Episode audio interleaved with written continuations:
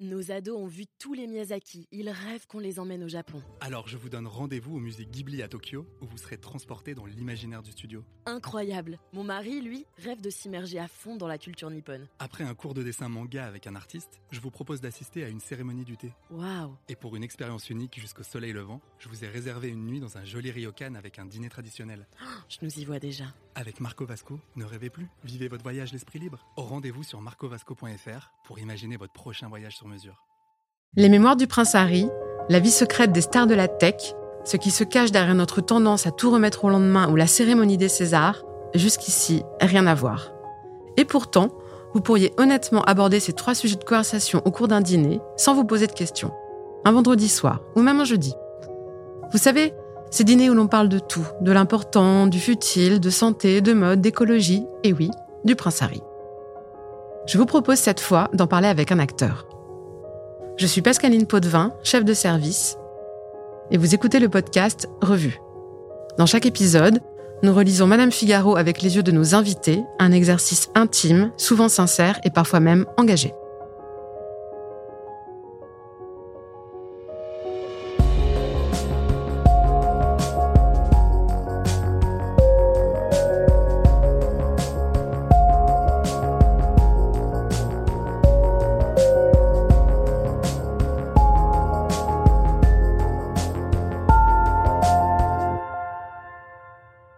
Aujourd'hui, je reçois un artiste dont la palette de jeux ne cesse de se déployer. Quand on l'a découvert dans son premier grand rôle, c'était en 2010, dans Les Amours imaginaires de Xavier Dolan. Neil Schneider avait 23 ans et des boucles blondes qui lui donnaient l'air d'un ange sorti tout droit d'un tableau de Botticelli ou d'une gravure de Jean Cocteau. Aujourd'hui, on le retrouve dans Apache de Roman Quiro, en chef de gang magnétique et ultra-violent dans le Paris des années 1900, un rôle qui évoque celui de Cillian Murphy dans Peaky Blinders ou Daniel Day-Lewis dans Gangs of New York.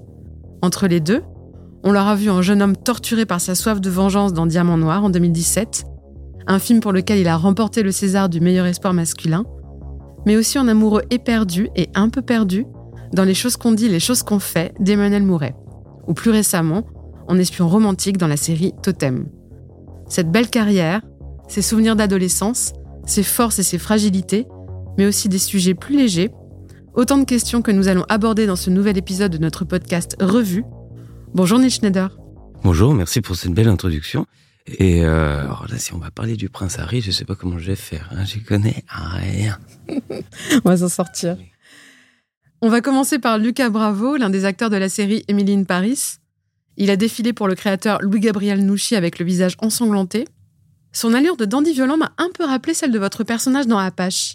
Qu'est-ce qui vous a séduit dans ce rôle? J'adore le cinéma français, j'adore le cinéma européen, qui est un cinéma euh, plus en retenue, euh, plus contenu, parfois plus euh, opaque. Mais j'ai enfant, adolescent, le cinéma américain me plaisait aussi très fort parce que ils osaient faire des personnages plus colorés, plus grands que nature, sortir d'un réalisme et euh, ils sont attachés à la notion de, de, divertissement. Et un projet comme Apache, c'était un vrai plaisir qui s'est ressenti aussi sur le tournage, euh, un plaisir presque très ludique, très enfantin, libre. Et il y a une liberté euh, chez Romain Quiro, une envie de bouger les lignes du, du cinéma français et de, de s'approprier certains codes avec des histoires françaises qui m'ont donné euh, très fort envie de le suivre. Et ce personnage, qu'est-ce qui vous, est-ce qu'il vous ressemble? Est-ce qu'il y avait des points communs avec lui? Quand j'aborde un personnage, j'observe euh, surtout euh, ce qui nous différencie et euh, pour pouvoir euh, trouver un chemin vers lui, quoi. Et finalement, euh, peut-être ce qui nous ressemble c'est déjà là. Donc, euh, j'ai pas, ça me libère d'un travail. Mais c'est un personnage, en tout cas, qui m'a, qui me fascine, qui m'a fasciné. Je connaissais très peu de choses sur les Apaches.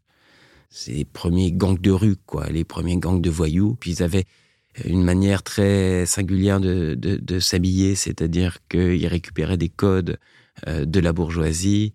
Ils avaient des chaussures jaunes lustrées, euh, euh, des casquettes hyper stylées. Euh, ils avaient une, une, manière très à eux de parler. Ils avaient leur propre argot. Ils ont créé leur propre danse, qui est à la fois une sorte de tango euh, ultra violent et et ce sont des bandes qui qui fascinaient tout, à la fois qui fascinaient et qui terrorisaient les Parisiens. C'était au début du siècle, au début du siècle dernier, et c'était des jeunes qui avaient plus vraiment d'horizon, qui pouvaient, qui, qui, se projetaient pas dans un, dans le futur. Ils n'avaient pas envie de finir comme leurs parents euh, à l'usine. Donc ils avaient pas envie de, travailler. Ils avaient du mal avec l'autorité. Donc euh, ils étaient anti-flics, anti-travail et anti-bourgeois, quoi, quelque part. Et euh, c'était des jeunes qui avaient envie de s'amuser, de s'amuser, et qui avaient une sorte de fureur de vivre. Et euh, voilà.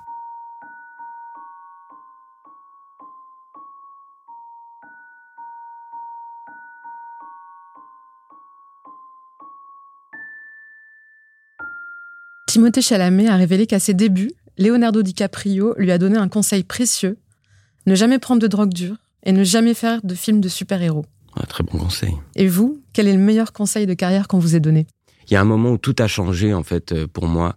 C'est que quand euh, on, commence comme euh, comme jeune acteur, surtout que moi j'ai pas vraiment explosé tout de suite. On n'est pas venu me chercher dans la rue comme je sais pas plein il y, a plein d'acteurs comme ça Vincent Lacoste par exemple qui a débuté tout de suite avec un, grand rôle et qui a jamais vraiment passé je crois l'avoir entendu dire qu'il avait jamais passé d'essai de casting et tout ça moi J'en ai euh, passé énormément. Euh, j'ai commencé en faisant de la figuration. Euh, j'ai vraiment traversé des étapes qui sont vraiment ingrates, quoi. Et au début, c'est beaucoup d'humiliation, les castings, et puis un moment qui avait vraiment changé mon rapport en fait aux essais. C'est-à-dire que je m'étais dit simplement propose, fais une proposition dont tu es heureux, et puis après ça, tu l'oublies. T'as présenté ton travail, c'est pas une question de talent, c'est pas toi qui es jugé. Et, euh, et surtout, je m'étais dit, eux, ils cherchent un, un rôle, quoi. Ils cherchent leur rôle. Donc, euh, c'est pas toi qui recherche absolument du travail, c'est, vois ça, non, retourne l'affaire en, en disant, c'est eux qui, c'est un réalisateur qui cherche un personnage. Donc, tu lui fais une proposition. Si c'est pas toi, tant pis, mais il y en aura d'autres. Il y a une phrase de Cassavetes que j'adore aussi, qui a débloqué beaucoup de choses euh, chez moi comme acteur, c'est qu'il il disait, je, je crois pas aux bons acteurs, aux mauvais acteurs, ça veut tout et rien dire en fait. Tu peux être très bon pour quelqu'un, très mauvais pour quelqu'un. Euh, en revanche, il y a des acteurs euh, libres et d'autres qui le sont pas. Et je pense que la chose la plus importante pour un acteur, c'est de se sentir libre. Le prince Harry vient de sortir ses mémoires dans lesquels il décrit le sentiment de compétition qui a mis à mal ses relations avec son frère William. Vous avez deux frères qui sont également comédiens. Oui. Est-ce qu'il y a de la compétition entre vous ou êtes-vous un soutien important les uns pour les autres? Il n'y a jamais eu de compétition, Et je me suis rendu compte dernièrement en parlant euh, avec des amis que euh, c'était vraiment pas le cas en fait dans, dans toutes les familles. Et je me rends compte euh, vraiment de la chance qu'on a même au contraire, euh, c'est même pas qu'il n'y a pas de compétition, c'est qu'il y a un réel soutien. Ça a toujours été le cas. A toujours été le cas. Chaque fois que un nous euh, avait un rôle, euh, tout le monde vraiment se réjouissait. Euh, quand mon frère sort son album, une vraiment une très grande solidarité entre entre nous. La première ministre de Nouvelle-Zélande, Jacinda Ardern, a annoncé à la surprise générale qu'elle allait démissionner parce qu'elle était trop fatiguée qu'elle n'avait plus de ressources pour être à la hauteur de sa tâche. Ça a été considéré par beaucoup comme un geste courageux. Et vous, dans quelle mesure vous êtes capable d'exprimer vos fragilités, votre vulnérabilité? Euh, Je sais pas, mais c'est vrai que je trouve ça très très touchant et je trouve que c'est un signe euh, d'intelligence vraiment, de reconnaître euh, ses limites, de reconnaître ses failles. Je lisais euh, encore hier un article de, Xavier Dolan qui disait que euh, il voulait faire une pause, quoi, de qu'il avait plus envie de tourner de film là parce que euh, il sentait qu'il euh, qu'il avait plus rien à dire, tout simplement, qu'il était épuisé et qu'il avait donné 15 ans de sa vie au cinéma et qu'il voulait plus de temps pour lui. Et j'ai trouvé ça, ça m'a énormément touché. Mais j'ai trouvé c'est vraiment euh, la preuve de d'une finalement d'une force finalement, d'une intelligence qui en devient une force de dire euh, stop plutôt que de de faire comme si euh, tout allait bien et puis finalement de faire des films moins bien. On est tous, c'est même pas imparfait. Je sais pas si avoir des limites sont, est un signe d'imperfection, quoi. C'est simplement un signe euh, d'humanité et une conscience de soi, tout simplement. En ce qui me concerne, euh, montrer mes, mes failles, ce qui est, ce qui est génial, ce qui bouge en tout cas au cinéma, c'est que ainsi un personnage qui le cinéma magnifie les failles, magnifie les défauts. Je pense que euh, au contraire, au cinéma, plus il y a de défauts, euh, plus le personnage est intéressant. Le cinéma sublime vraiment les, défauts, quoi. Et d'ailleurs, ça peut être très chiant, il y a plein d'acteurs, justement, euh, où ça devient insupportable parce qu'ils cultivent tellement leurs euh, défauts que ça devient insupportable. Ils croient qu'ils sont plus intéressants si leurs défauts se voient très fort. Ça me fait penser à votre personnage justement dans la page. A priori, c'est un personnage qui n'a pas de failles, qui n'a pas de défauts. Vous les avez trouvés où? Je trouve que quelqu'un qui est un personnage qui n'ose pas montrer ses failles, qui n'ose pas montrer euh, justement ses fragilités, est presque intéressant, quoi, parce qu'il montre qu'il a quelque chose à, à, cacher. Parce que euh, personne n'est infaillible. Ça n'existe pas.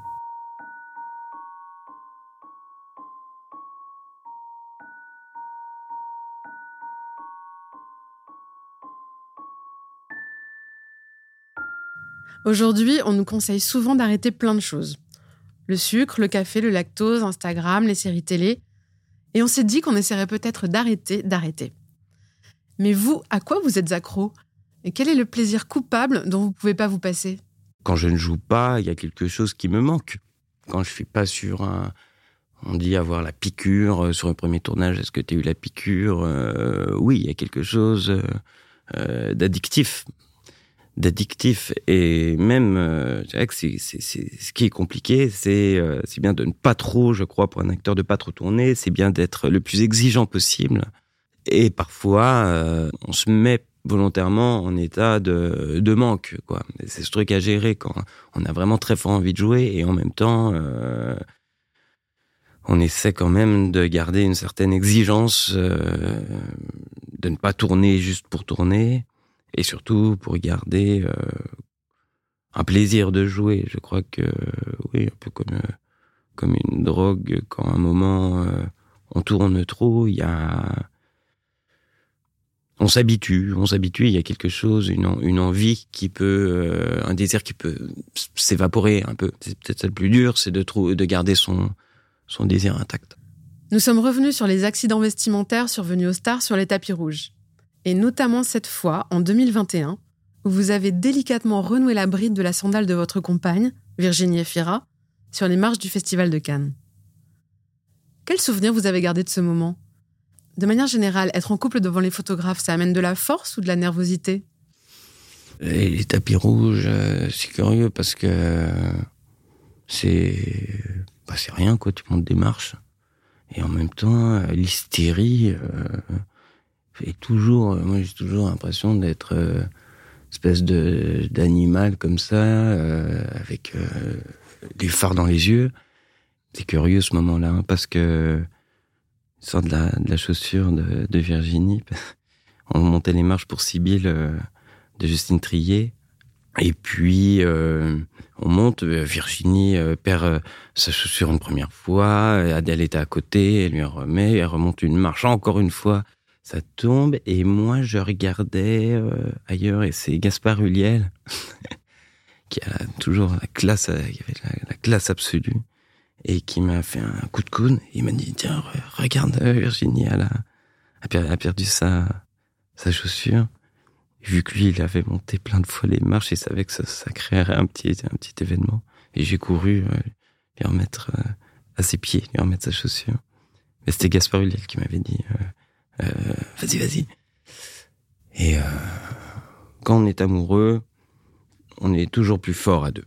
Peu importe, et c'est ça qui est génial dans dans, dans l'amour et je trouve que parfois être en couple on traverse des, des, périodes forcément pas toujours évidentes du quotidien mais mais je trouve que quand même de traverser la vie à deux tous ces moments tous les moments de joie les moments plus difficiles et puis des moments où on se dit bon tout seul ce serait vraiment relou quoi. Mais euh, parce que parce que Virginie est là on en fait quelque chose on en rigole et ça devient quelque chose de joyeux. Vincent de Dienne nous a confié qu'il détestait vieillir qu'il trouvait ça je cite grotesque et laid. Et vous prendre de l'âge ça vous fait quel effet? Euh, bah, truc c'est quand tu prends de l'âge ça te ça, ça, ça, je crois que ça te saute un peu à la gueule euh, souvent tu dis ah ouais ouais j'ai plus euh, j'ai plus 20 ans quoi. Je passé de 20 ans à à 35 ans. Après euh, là aujourd'hui j'ai j'ai 35 ans. Je me sens beaucoup mieux dans mes bottes qu'à qu'à 20 ans c'est sûr qu'à qu'à 16 ans. Il y a un recul c'est que tu je, je l'adolescent que j'étais euh, continue à être euh, à vivre en moi mais je le regarde comme une autre personne aujourd'hui. Et pourtant c'est peut-être aussi pour ça que je fais que je joue. C'est pour euh, garder un lien à l'enfance. Donc euh, oui ça me permet d'être euh, pas tout à fait adulte.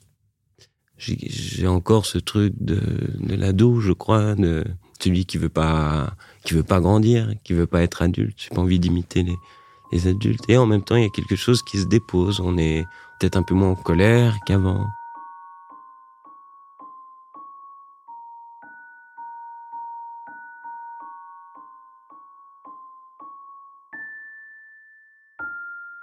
Dans une interview, Louis Garel nous a dit que sa mère était une femme tellement puissante qu'elle lui avait fait envisager la féminité comme une force. Quelle image de la féminité vous a transmis la vôtre? Je crois qu'elle était mannequin.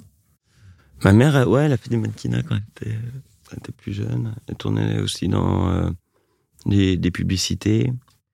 Elle a été avocate. Et puis après ça, surtout, on était, euh, on était cinq, euh, on était cinq frères. Hein. Donc euh, après, elle a arrêté de, de travailler pour s'occuper de nous. Euh, je sais pas, mon, mon, mon, mon père est, est aussi quelqu'un qui a, il y a deux pôles très forts en lui. Il avait ce qui était à la fois très viril et euh, on pu dire qu'il avait un côté aussi très féminin parce que un goût euh, peut-être plus prononcé pour euh, pour les arts il était danseur donc très gracieux une élégance euh, un soin un soin de lui un soin de son ton son apparence je crois mon père euh, il a toujours assumé très fort sa part de, de féminité. Il nous a toujours euh, dit même enfant euh, un homme a, une part il y, a du féminin du masculin on n'est pas euh, d'un bloc quoi. Je sais même pas moi si j'ai envie de dire. Je pense que je suis quelqu'un d'assez euh,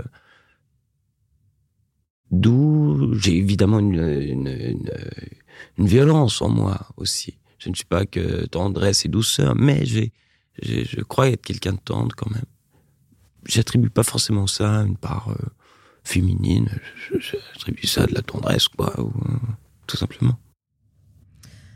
Virginie Efira nous a confié qu'elle avait perdu la volonté de plaire à tout le monde que c'était un projet forcément voué à l'échec et que ça l'a libéré un peu. Et vous dans quelle mesure vous avez besoin de plaire ou pas? Il y a les deux. Je peux pas et j'aime bien déplaire. Il y a un truc où je, je, je, je toujours trouver louche ceux qui cherchent euh, absolument tout le temps euh, à plaire. Euh, je trouve qu'on s'éloigne quelque part euh, de soi et surtout dans les personnages que j'incarne ou dans les films que j'aime.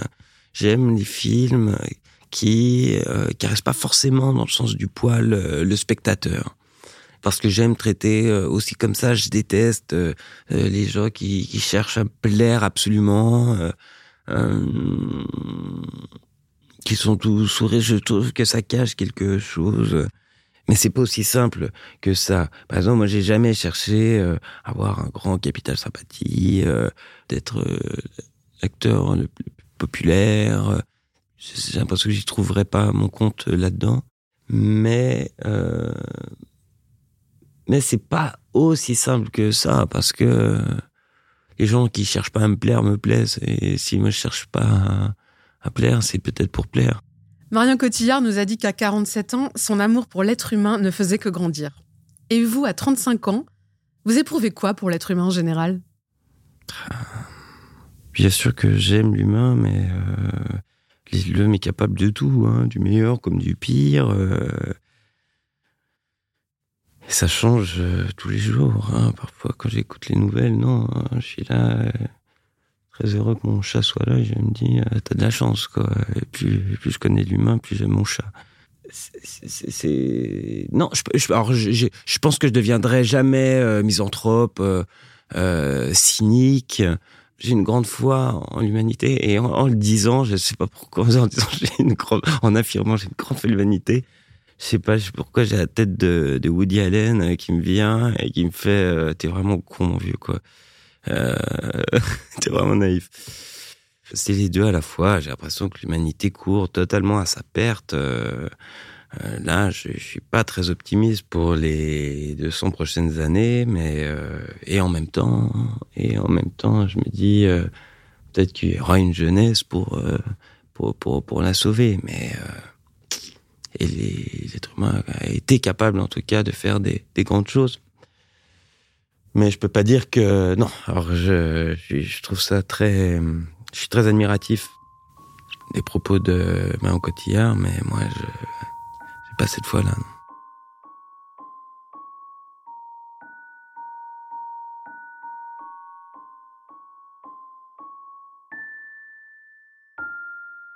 Roche Dizem nous a dit qu'il lui arrivait parfois, notamment en promo, de s'auto-souler. Et vous, est-ce qu'il vous arrive de vous auto-souler Ah oui. Ah oui, oui, oui, très, très, très souvent. Très, très, très souvent. Je, oui, je m'auto-soule. euh, euh, alors, en promotion, c'est encore plus parce qu'on a tendance à répéter les mêmes choses. Puis, en, en faisant comme si on les disait pour la première fois. euh, donc, on fait comme si on cherchait un peu nos mots alors qu'on sait très bien ce qu'on va dire. Ça peut être très drôle quand on est à côté de ses partenaires de jeu qui ont entendu 50 000 fois la, même histoire. Donc, euh, avec la fatigue et tout ça, ouais, ouais, ouais, ouais, ouais, dès qu'on prend un recul euh, sur soi, euh, bah, on se trouve, euh, on saoule et on se trouve euh, surtout un peu ridicule, quoi. Et on n'est pas fait, je trouve, pour parler autant de soi. Bah moi, je suis pas fait pour ça, quoi. Il y a des gens qui parlent, euh, il y a des gens qui, les gens adorent parler d'eux, en fait. Je sais pas. Moi, moi, je suis d'accord plutôt avec c'est- je, je, je, m'auto-soule quand je parle de moi.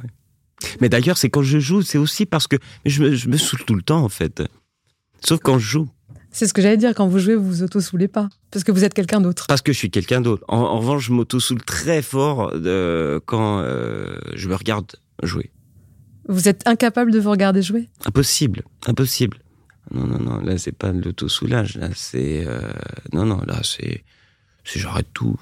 Le- ma tête, la voix, quand je, je me mets à bouger, euh, tellement énorme que je, je vous jure que si je suis assis sur un fauteuil, euh, même le fauteuil, tout d'un coup, je, je dis, pourquoi ils ont pris ce fauteuil?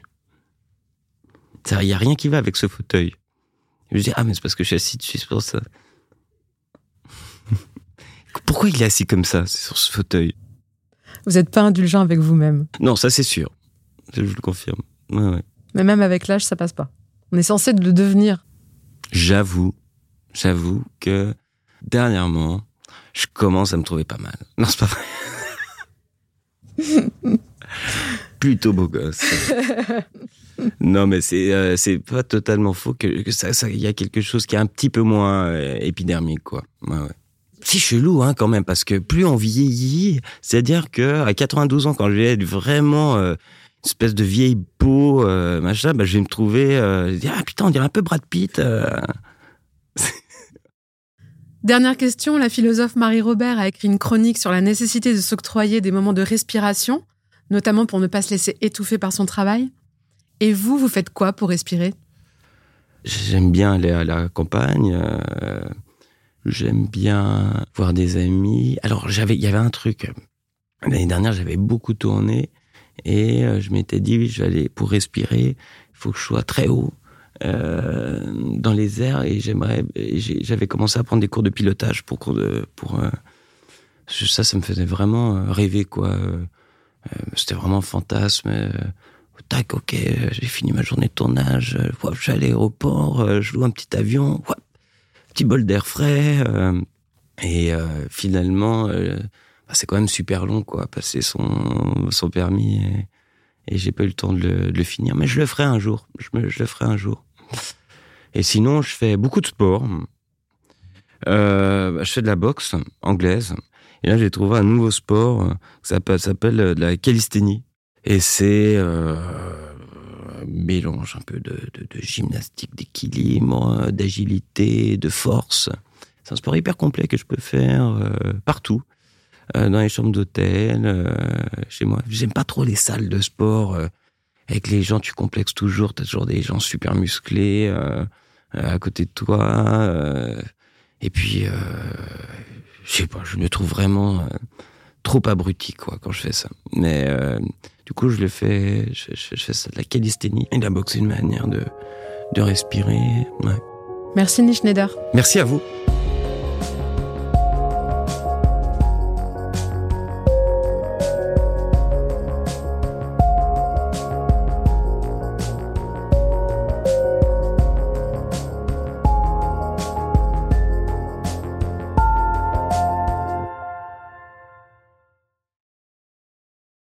Ados ont vu tous les Miyazaki. Ils rêvent qu'on les emmène au Japon. Alors je vous donne rendez-vous au musée Ghibli à Tokyo, où vous serez transporté dans l'imaginaire du studio. Incroyable. Mon mari, lui, rêve de s'immerger à fond dans la culture nippone. Après un cours de dessin manga avec un artiste, je vous propose d'assister à une cérémonie du thé. Waouh Et pour une expérience unique jusqu'au soleil levant, je vous ai réservé une nuit dans un joli ryokan avec un dîner traditionnel. Je nous y vois déjà. Avec Marco Vasco, ne rêvez plus, vivez votre voyage l'esprit libre. Au rendez-vous sur marcovasco.fr pour imaginer votre prochain voyage sur mesure.